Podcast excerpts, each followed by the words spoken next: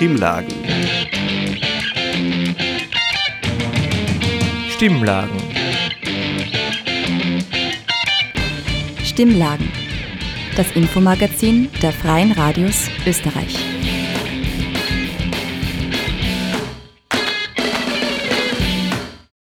Willkommen bei den Stimmlagen, dem Infomagazin der Freien Radios in Österreich. Armutsbetroffene Menschen haben ein geringeres Vertrauen in unsere Demokratie.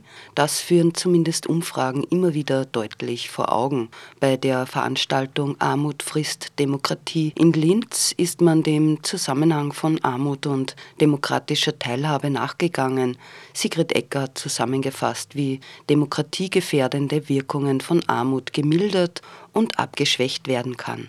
Im zweiten Beitrag blicken wir nach Ecuador, denn jeder trägt es täglich unwissentlich mit sich, das Gold, das in unseren Smartphones enthalten ist. Der exklusive Status von Gold bzw. Goldpreis hat im digitalen Zeitalter aber noch eine andere Bedeutung oder besser gesagt Ausbeutung erlangt. In Ecuador opfert man dafür die Nebelwälder, aber es gibt Menschen, die weitsichtig denken und handeln und das verhindern wollen. Ariana Martin Lobera hat Ecuador besucht und uns von einem neuen Dokumentarfilmprojekt zum Schutz des Regenwalds erzählt.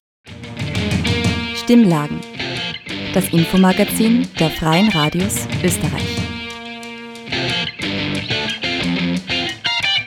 Ecuador liegt, wie der Name schon sagt, am Äquator und im Amazonasgebiet angrenzend im Osten an Peru und nordöstlich an Kolumbien gelegen, befinden sich dazugehörend auch die Galapagos-Inseln im Pazifischen Ozean.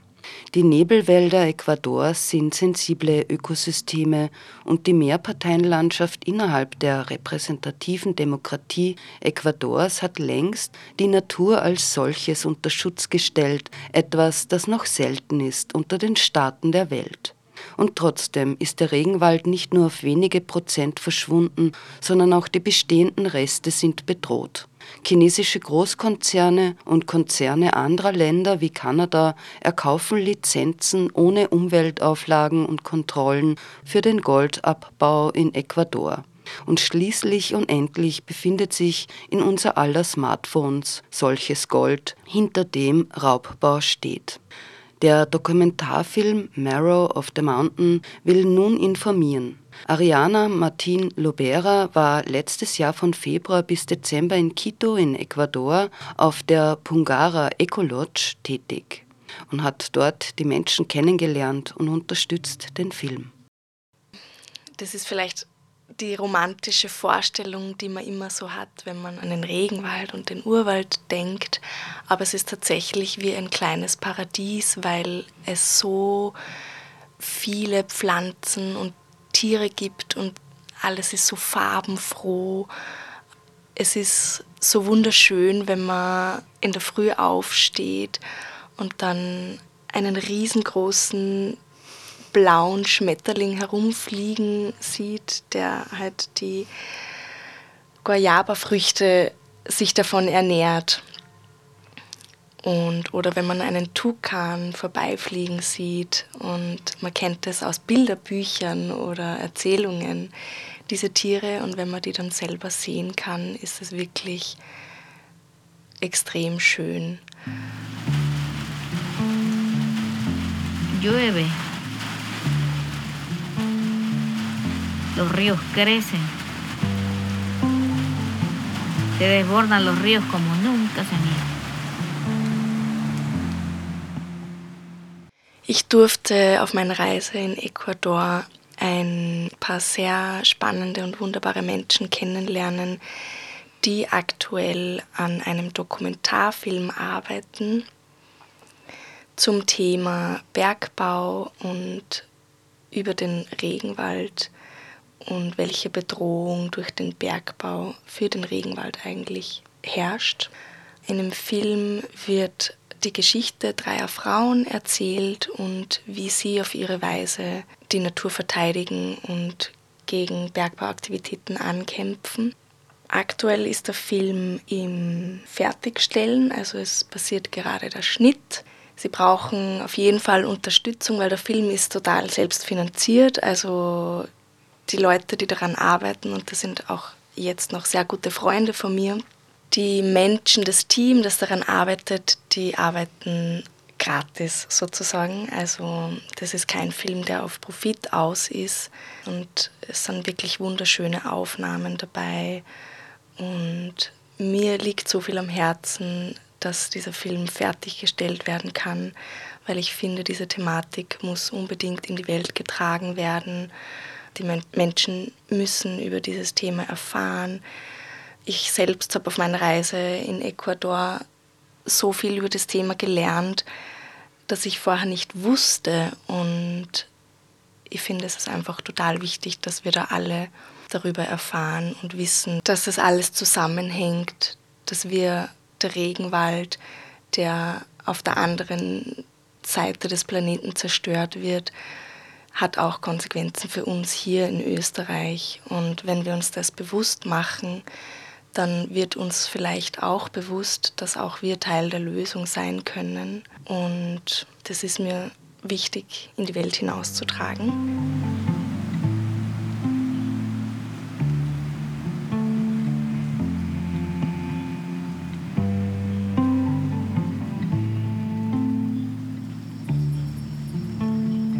It's nonsense to do big scale mining in a place like this. We don't have much forest left. I mean, we don't. There is only, in general terms, there is only 3 or 4% left, which is nothing.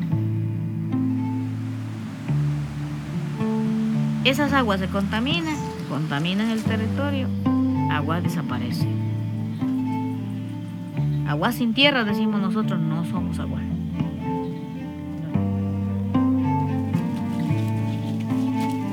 This, uh, this expedition is the product of lots of moving parts, lots of work from lots of people.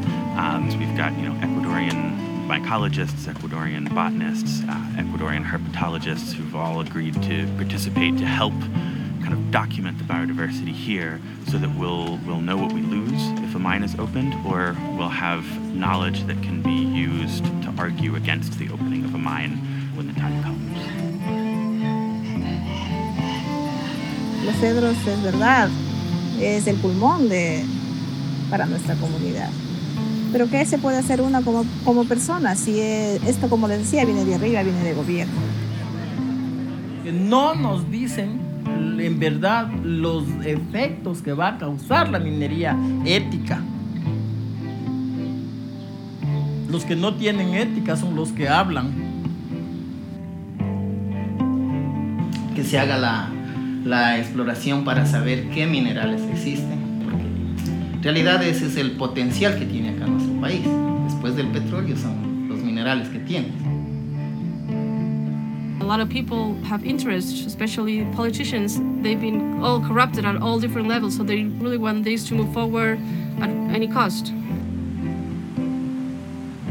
No hacemos conciencia con la madre tierra que somos parte de ella. Somos parte de vivir en un ambiente sano, libre de contaminación. En cada asamblea salen las resoluciones negativas a la, a la minería. Así que no a la minería. Las resoluciones están no a la minería.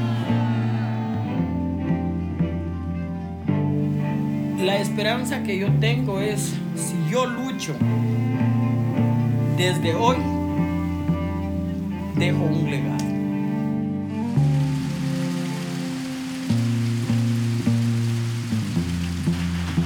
La montaña está como brava en este momento.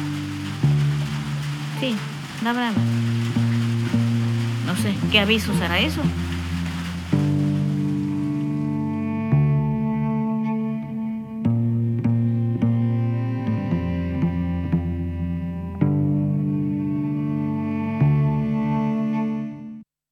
Der Film hat eine Webseite, auf der man den Trailer anschauen kann. Man kann ganz viele Infos über das Thema Bergbau in Ecuador einholen auf der Webseite.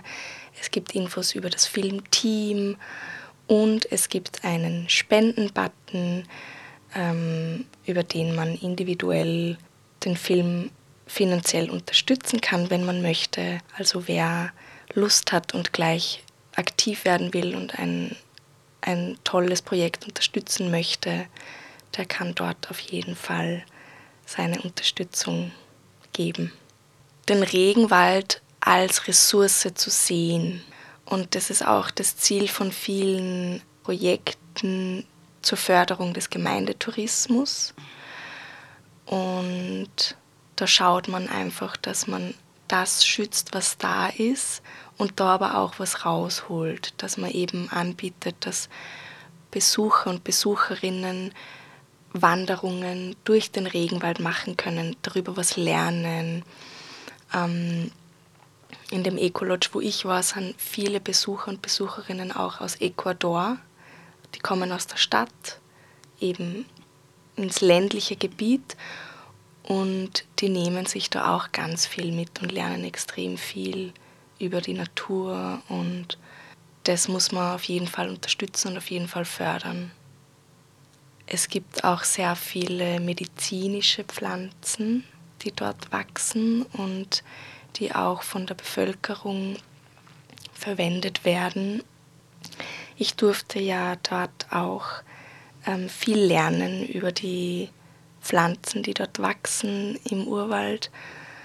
Und eine gute Freundin und Kollegin, ähm, die auch im Ecolodge arbeitet, die Maria, die weiß ähm, von ihrer Mutter sehr viel über die medizinischen Pflanzen und hat mir da auch sehr viel darüber erzählt. Ähm, sie haben sogar eine Pflanze, die gegen Covid-Symptome helfen soll. Also es ist wirklich schön, mit der Natur so in Verbundenheit zu leben. Die Leute dort wissen natürlich sehr viel über ihren Regenwald und die Pflanzen, die dort wachsen und es ist echt spannend. Also es ist wirklich schön darüber zu lernen was leider auch ein trauriger Punkt ist, ist, dass viel von dem Wissen verloren geht. Also das kommt von älteren Generationen und wurde immer weitergegeben, aber das verliert sich natürlich ein bisschen mit dem sozusagen mit dem westlichen Fortschritt. Die Kichwa-Kultur hat ihre Traditionen, die aber nicht mehr so da sind wie früher. Und ein Weg, das zu verhindern, dass es verloren geht, ist natürlich auch über den Gemeindetourismus, dass man sozusagen die Kultur erhält und nach außen trägt, Besucher und Besucherinnen was darüber erzählt, zeigt und so kann man auch die Kultur und nicht nur die Natur, sondern auch die Kultur erhalten und unterstützen und am Leben halten.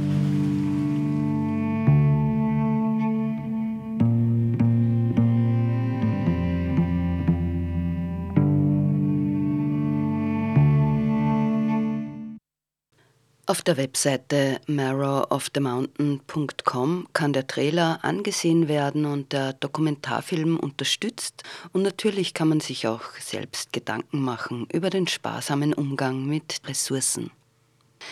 Ja, was bedeutet Demokratie abseits von Verfassung und formaler Definition? Oder was gefährdet das Vertrauen in Demokratie und Politik? Ist ökonomische Ungleichheit in Österreich tatsächlich ein so großes Problem? Und wie wirken sich die Folgen von Pandemie und Teuerung in der Situation aus? Diese Fragen wurden am 10. März bei der Konferenz Armut frisst Demokratie im Wissensturm in Linz aufgegriffen und diskutiert. Viele Armutsbetroffene fühlen sich aber von unserer Demokratie vergessen, ignoriert und haben ein geringeres Vertrauen in diese. Das führen uns Umfragen immer wieder deutlich vor Augen. Zunehmend mehr Menschen werden in Österreich finanziell und politisch abgedrängt oder gänzlich von der Mitbestimmung ausgeschlossen. Sigrid Ecker hat die Konferenz besucht und die Keynote zusammengefasst. Demokratie trägt das Versprechen eines guten Lebens für alle in sich. Eigentlich Dennoch fühlen sich immer mehr Menschen von der Demokratie vergessen und ignoriert.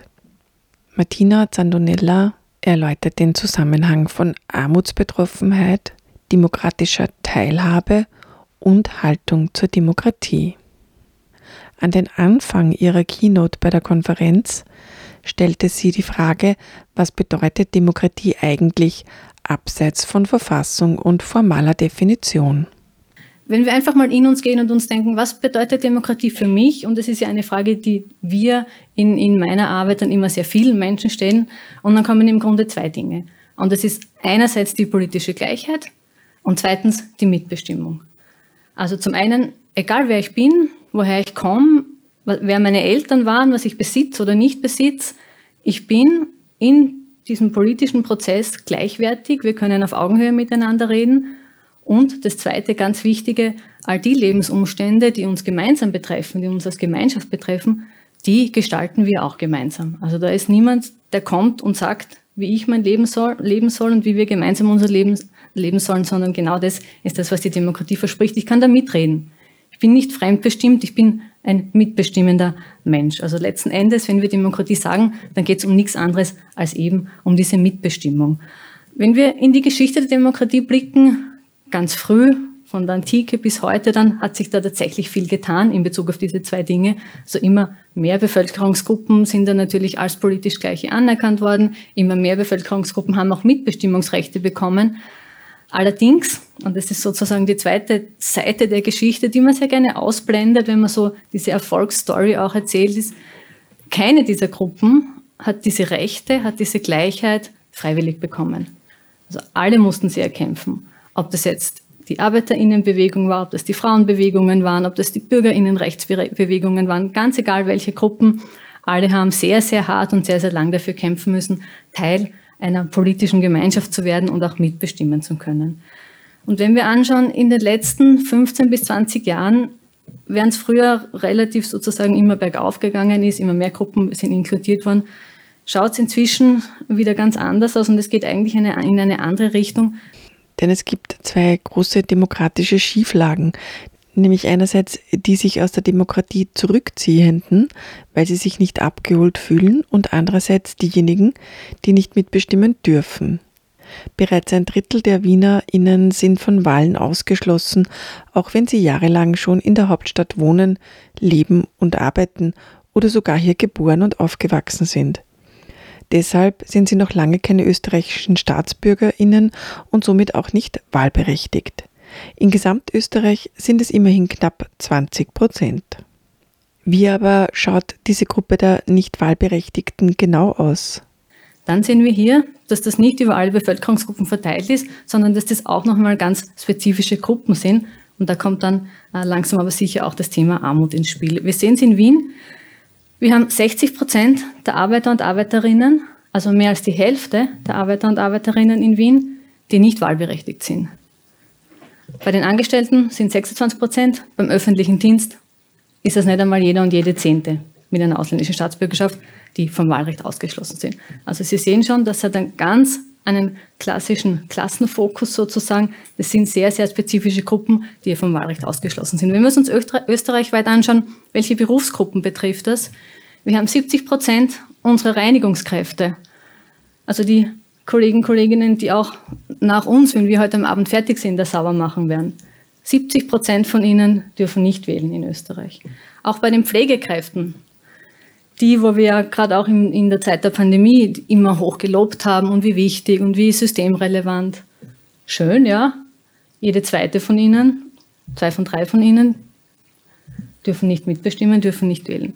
Ähnlich schaut es aus in der Gastronomie und Beherbergung. Auch da haben wir die Hälfte der Leute, die dort beschäftigt sind, die überhaupt kein Wahlrecht haben. Also da sehen Sie schon, und wenn Sie diese Berufsgruppen hernehmen, wissen wir auch, ja, was da dahinter steht. Was steht da dahinter? Prekäre Beschäftigung vielfach.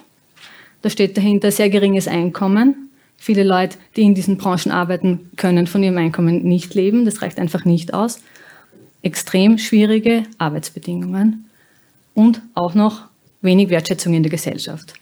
Also Das ist natürlich, und wenn ich dann nicht einmal mitbestimmen kann, weil mitbestimmen würde zum Beispiel bedeuten, dass ich dafür kämpfen könnte, dass meine Arbeitsbedingungen besser wären, dass ich dafür kämpfen könnte, dass meine Löhne raufgehen. All diese Dinge sind genau den Menschen, die in den eh schon schwierigen Jobs mit den eh schon geringen Einkommen und der eh schon wenigen Wertschätzung arbeiten. Davon sind sie auch nochmal ausgeschlossen. Und dann gibt es da auch noch diejenigen, die zwar wahlberechtigt sind, aber ihre Stimmabgabe verweigern oder zumindest nicht nutzen. Immerhin waren es bei der letzten Nationalratswahl 24 Prozent. Und auch hier ist die Zusammensetzung dieser Gruppe nicht quer über die Bevölkerung verteilt. Auch hier sind es wieder die unteren Einkommensgruppen oder die Menschen, die eben kein Erwerbseinkommen haben, die immer seltener zur Wahl gehen. Wir haben im oberen Einkommensdrittel haben wir einfach unsere, Ein unsere ganzen Menschen, die halt irgendein Einkommen haben, irgendein Haushaltseinkommen zusammengenommen und haben es getrittelt und die im oberen Einkommensdrittel, das sind die Leute, die brauchen sich keine finanziellen Sorgen machen. Die haben einfach ein gutes Einkommen. Die haben auch sonst noch alles Mögliche wie, wie ein äh, Wohnungs- oder Hauseigentum oder halt finanzielle Absicherung, von der sie gut leben können. Von denen sind nur 17 Prozent nicht zur Wahl gegangen. Sehr wenige. Wenn wir allerdings ins untere Einkommensdrittel schauen, da sind sehr viele armutsgefährdete Menschen drinnen, da sind sehr viele Menschen drinnen, die in prekärer Beschäftigung sind, die auch arbeitslos sind von denen sind 41 Prozent nicht zur Wahl gegangen. Also das ist schon fast die Hälfte. Und Sie sehen, das ist doch ein ziemlich großer Unterschied, wo wir auch wieder ähnlich wie vorher bei der Staatsbürgerschaft sehen, es sind ganz bestimmte Gruppen, es sind vor allem diese unteren Einkommensgruppen, die entweder sowieso nicht wählen dürfen oder aus irgendeinem Grund beschlossen haben, dass es für sie irgendwie keinen Sinn mehr macht, eine Stimme abzugeben, obwohl sie eine hätten. Ist also ökonomische Ungleichheit in Österreich tatsächlich ein so großes Problem? Also wenn wir uns anschauen, 2003 hat der Durchschnittsverdienst im Vergleich zum Föst-Vorstand war das 1 zu 24. Das heißt, der Föst-Vorstand hat 24 Mal so viel verdient wie der Durchschnittsmensch in Österreich. 15 Jahre später, 2018, sind wir bei 1 zu 64. Also der Föst-Vorstand verdient jetzt 64 Mal so viel wie das Durchschnittseinkommen in Österreich ist. Sie sehen, die Einkommensschere geht enorm auseinander in nur 15 Jahren. Und wir reden nie drüber. Das ist nichts, was irgendwie groß Thema ist. Wenn wir uns anschauen, Vermögen, Vermögen ist in Österreich gleich noch einmal viel ungleicher verteilt, das ist Einkommen. Und wir haben das reichste 1% in Österreich. Das besitzt 41 Prozent vom gesamten verfügbaren Vermögen im Land. Also fast die Hälfte gehört nur einem Prozent. Und die ganze untere Hälfte der Menschen in Österreich besitzt nicht einmal drei Prozent vom Vermögen, das wir in Österreich haben. Und das ist eine Verteilung, wo wir in diesen ganzen EU-Vergleichsstudien immer ganz oben angesiedelt werden. Also Vermögensungleichheit ist etwas, was in Österreich auch enorm auseinandergeht. Und Sie haben es vielleicht gelesen, während der Pandemie sind genau diese Menschen da, das reichste 1%, noch einmal reicher geworden. In diesen am zwei ersten Jahren der Pandemie haben sie gleich viel verdient wie in den 20 Jahren davor. Also das sind schon Dimensionen, wo man sich denkt, das kann es irgendwie überhaupt nicht geben. Die Auswirkungen der Pandemie und der Teuerungen aufgrund des russischen Angriffskriegs auf die Ukraine verschärfen die Situation, die seit den 1990er Jahren zunehmend zum Problem geworden ist, über das aber niemand gerne spricht. Laut Umfragen sagen nur 12 Prozent vom oberen Einkommensdrittel, dass es ihnen schlechter geht als vor Pandemie und Teuerungen. Im unteren Einkommensdrittel geben dagegen zwei von drei Personen an, dass ihre finanzielle Lage nun schlechter sei. Was bedeutet das aber für das Vertrauen in das politische System in Österreich? Laut dem Demokratiemonitor, bei dem von Sura die Zahlen einmal jährlich erhoben werden, nimmt dieses drastisch ab. Wir hatten letzten äh, Herbst im Grunde nur mehr ein Drittel der Menschen in Österreich, die der Meinung waren, dass unser politisches System, unsere Demokratie gut funktioniert. Das ist so ein niedriger Wert, wie, wie wir ihn noch nie hatten. Auch in ähnlichen Studien davor gab es so einen Wert überhaupt noch nie. Und wir sehen auch sehr schön, dass mit diesen ganzen Dingen, die passiert sind, 2019 war Ibiza, all diese Sachen, die hier ähm, dazu beitragen, dass dieses Vertrauen immer weiter schwindet. Was hier auch ganz wichtig zu erwähnen ist, ist, dass also das politische System kann ja sehr viel sein. Ja. Das sind auf der einen Seite demokratisch gewählte Institutionen, das können aber auch, kann auch das Rechtssystem sein oder irgendwelche Ämter und Behörden, das ist sehr umfassend. Und wenn wir uns anschauen, welche Institutionen betrifft jetzt dieses dieser Vertrauensverlust, dann sehen wir, dass es im Grunde nur die betrifft, die wir wählen. Also quasi die demokratisch legitimierten Institutionen. Das heißt, diese Vertrauenskrise ist im Grunde eine Krise der Repräsentation. Repräsentation funktioniert im Moment, hoffentlich nur im Moment, ja, hoffentlich wird sich das wieder bessern, im Grunde nicht. Sie sehen hier Bundesregierung runter, Parlament runter, Bundespräsident runter, das Vertrauen. Also da geht es jetzt auch gar nicht so sehr um Parteienzugehörigkeiten, sondern es ist wirklich ein insgesamter Vertrauensverlust in all die Personen, Funktionen, die wir wählen können. Ganz anders schaut es aus mit so Dingen wie Behörden, Justizsystem oder Polizei. Da ist das sehr, sehr stabil. Ökonomische Ungleichheit führt also zu politischer Ungleichheit. Und wir können es eigentlich ganz gut festmachen und ich nehme an, viele von Ihnen äh, kennen das natürlich auch äh, aus Ihren Erfahrungen. Was ganz klar rauskommt, ist, dass für unser unteres Einkommensdrittel die Demokratie ihre zentralen Versprechen einfach nicht einhält. Und wir haben es am Anfang gesagt, da geht es hauptsächlich um die Gleichheit, um die Gleichwertigkeit auch. Ich bin gleich viel wert auf der einen Seite und um Mitbestimmung und nicht nur, du darfst halt irgendwo eine Stimme abgeben oder du darfst halt da mal deine Meinung sagen, sondern wirksame Mitbestimmung, dass das auch tatsächlich irgendwo ankommt. Es geht um Fragen, wer vertritt wen, wer hat überhaupt Zugang, um auf wählbare Listen zu kommen und welche Anliegen welcher Bevölkerungsgruppe werden von der Politik am häufigsten umgesetzt. Und da können wir auf eine Studie von der Kollegin Elsässer aus Deutschland zurückgreifen, die sich das angeschaut hat. Aus Österreich haben wir dazu leider keine Daten. Allerdings ist es eine sehr belastbare Studie, weil die Lea hat sich das für 30 Jahre lang angeschaut. Die hat für 30 Jahre lang untersucht, welche Entscheidungen hat der Bundestag getroffen und wessen politische Anliegen wurden da umgesetzt, nämlich in Bezug auf unsere Einkommensgruppen. Und sie hat festgestellt, für diese 30 Jahre lang, vollkommen egal, welche Regierung dort an der Macht war, welche Parteien dort Koalitionen gebildet haben, über die ganzen 30 Jahre lang sind praktisch nur die Anliegen der oberen Einkommensgruppen umgesetzt worden. Die unteren Einkommensgruppen konnten sich nicht durchsetzen, sobald sie anderer Meinung waren als die anderen Gruppen. Wenn alle einer Meinung waren, passt es eher, dann gibt es einen Konsens, dann setzt man das halt um. Aber sobald es Meinungsunterschiede gab, haben sich immer die oberen Einkommensgruppen durchgesetzt. Und wir wissen das schon länger für die USA, für Großbritannien und da haben wir uns immer gut rausreden können, weil dort funktioniert Demokratie ja ganz anders. Das kann man überhaupt nicht vergleichen mit unserer, stimmt natürlich auch. Aber jetzt haben wir diese Studie aus Deutschland und die deutsche Demokratie ist unserer dann doch relativ ähnlich, gerade auch was Parteienfinanzierung, was Wahlkampffinanzierung betrifft. Und das ist ein Ergebnis, das uns schon sehr zu denken geben muss. Letzten Endes führt das auch bei uns in Österreich dazu, dass nicht einmal mehr die Hälfte der Menschen in unserem unteren Einkommensdrittel sagt, ich fühle mich als Teil dieser Demokratie. Und das ist auch schon eine sehr starke sozusagen Aussage, wenn Demokratie doch ein inkludierendes System sein soll, ein System sein soll, das eben genau schaffen soll, dass wir alle mitbestimmen können, unabhängig davon, was wir haben, was wir können, was wir gelernt haben. Bei Armut frisst Demokratie handelte es sich um eine Kooperationsveranstaltung von Mehr Demokratie, Armutsnetzwerk Oberösterreich, Volkshilfe Linz, Caritas Oberösterreich, Sozialplattform Oberösterreich, Katholische Arbeiternehmerinnenbewegung Oberösterreich, Solidarwerkstatt und der VHS Linz. Die ganze Sendung befindet sich wie immer im Archiv der Freien Radios cba.fro.at zum Nachhören. Ja, das waren die Stimmlagen für diese Woche von der Frusin-Redaktion in Linz. Vom Mikrofon verabschiedet sich Pamela Neuwirth.